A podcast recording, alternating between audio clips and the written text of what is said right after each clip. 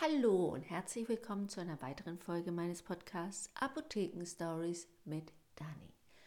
Letzte Woche bekamen wir eine Nachricht, dass mein Papa im Krankenhaus war und wir haben uns natürlich Sorgen gemacht, weil er ist ja auch nicht mehr der Jüngste.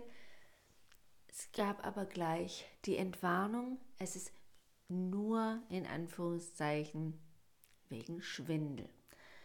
Es war ihm schwindlig und schlecht, Übelkeit und man hat ihn vorsorglich ins Krankenhaus gebracht. Dort war er dann auch eine Woche, weil man auch seinen Wasserhaushalt etwas auffüllen musste. Der Gute trinkt zu wenig und das machen ganz, ganz viele nicht. Viel trinken und deswegen kann es zu Schwindel kommen.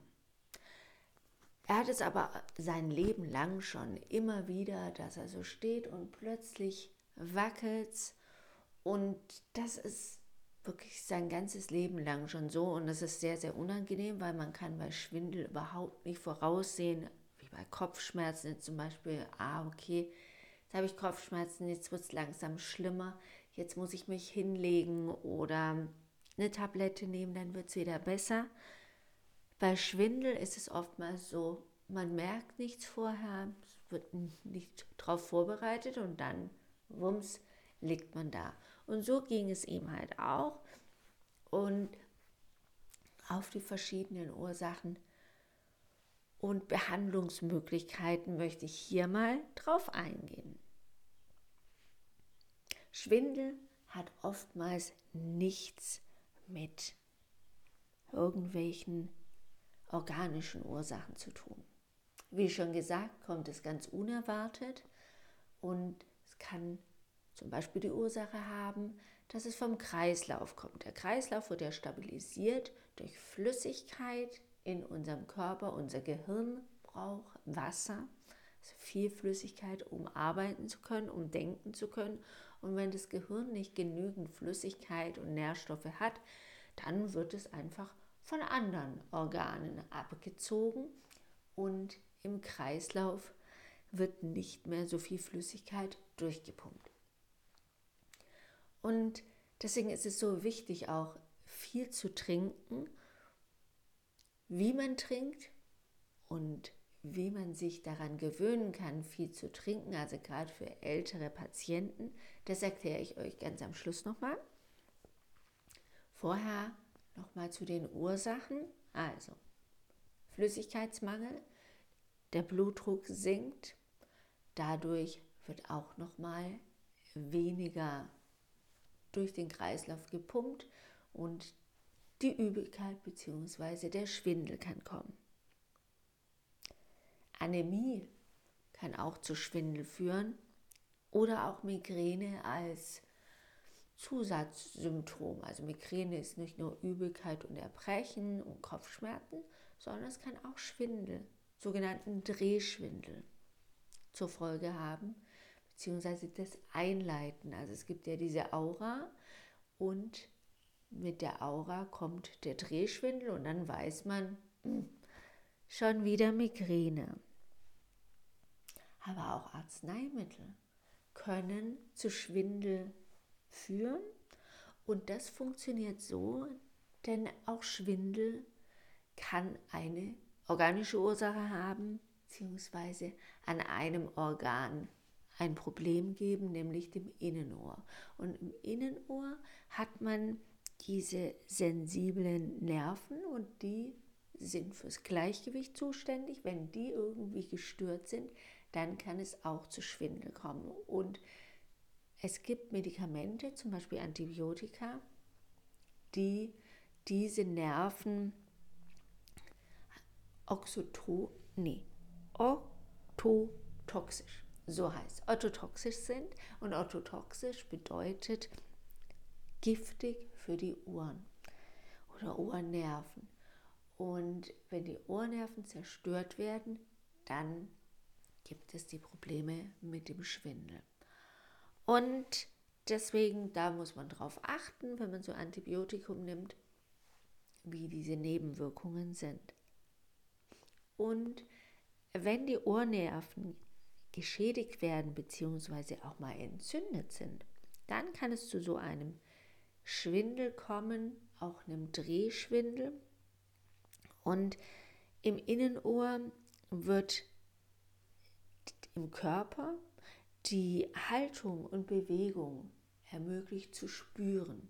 Ja, und wenn die gestört ist, dann spüren wir nicht mehr, wie stehen wir, stehen wir gerade, wie ist unsere Haltung und dann kann es zu Schwankungen kommen. Die Information über die Haltung und Bewegung, die geht rüber über den Gleichgewichtsnerv ans Gehirn und wird dann im Kleinhirn weiterverarbeitet. Also wenn dann im Kleinhirn auch was kaputt ist, da kann dann auch zu Schwindel kommen.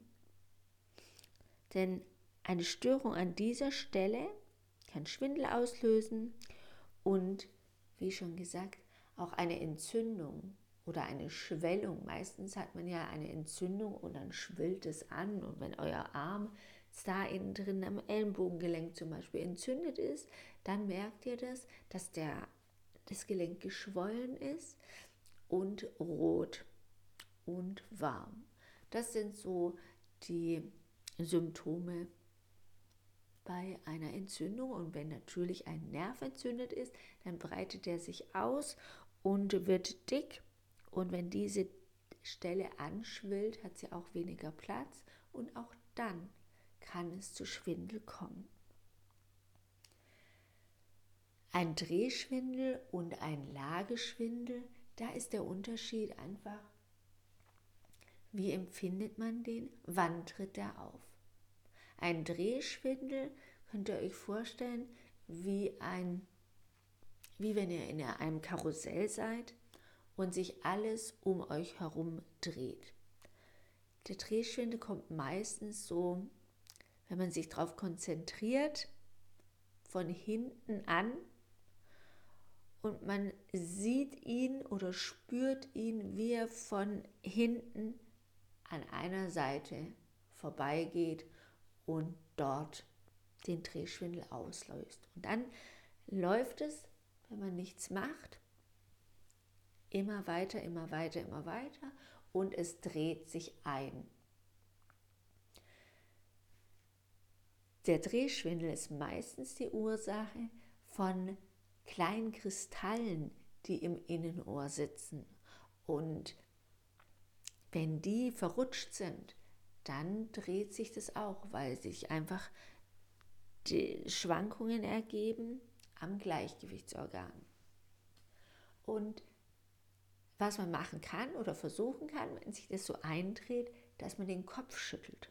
Ganz, ganz feste schüttelt. Und dann können sich diese Kristalle wieder ordnen und man kann wieder den Drehschwindel entgegenwirken und wieder gerade stehen. Sehr, sehr unangenehm, weil auch das kommt unverhofft. Einfach plötzlich da. Man läuft, wumms, ist dieser Drehschwindel da. Wenn man den Drehschwindel nicht loskriegt, indem man den Kopf schüttelt, dann ist auch eine Idee, wenn es zum Beispiel nachts kommt, dass man sich auf die Seite legt, wo der Drehschwindel so langsam beginnt.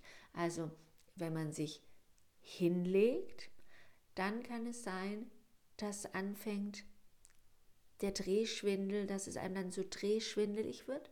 Dann muss man wieder kurz hoch und wieder langsam runter. Wenn es dann wieder beginnt, bevor es sich richtig eindreht, wieder ein bisschen wieder hoch. Und so kann man sich langsam hinlegen. Das sind so Tricks, wenn es einem so unterschwellig drehschwindlig ist und es bei der Lage sich dann ändert. Es ist kein Lageschwindel oder Lagerungsschwindel, sondern das ist dieser Drehschwindel, aber der hat halt auch verschiedene Auswirkungen, je nachdem, wie das Innenohr und dieses Gleichgewichts, der Gleichgewichtssinn, wie der gelagert wird und wie dann diese Kristalle sich auslenken. Wenn man auf der Seite liegt oder sich auf die Seite legen will und merkt, oh, jetzt wird es mir drehschwindelig, dann ist es gut, kann man sich auch so langsam so ein pendeln in diese Richtung, wo man sich hinlegen möchte. Aber auch da ist es so, dass man sich am besten so hinlegt, dass man es gerade noch ertragen kann. Auch dann geht dieser Drehschwindel eher wieder weg oder schneller wieder weg. Das war ein Tipp von der Ärztin, als ich mal zwei Jahre lang so einen schrecklichen Drehschwindel hatte. Die ganze Zeit immer wieder. Und habe mich langsam wieder eingewöhnen müssen, langsam wieder laufen können müssen. Bin die ganze Zeit nur auf allen Vieren gelaufen. Also war nicht schön, aber haben wir in den Griff gekriegt, ganz, ganz langsam.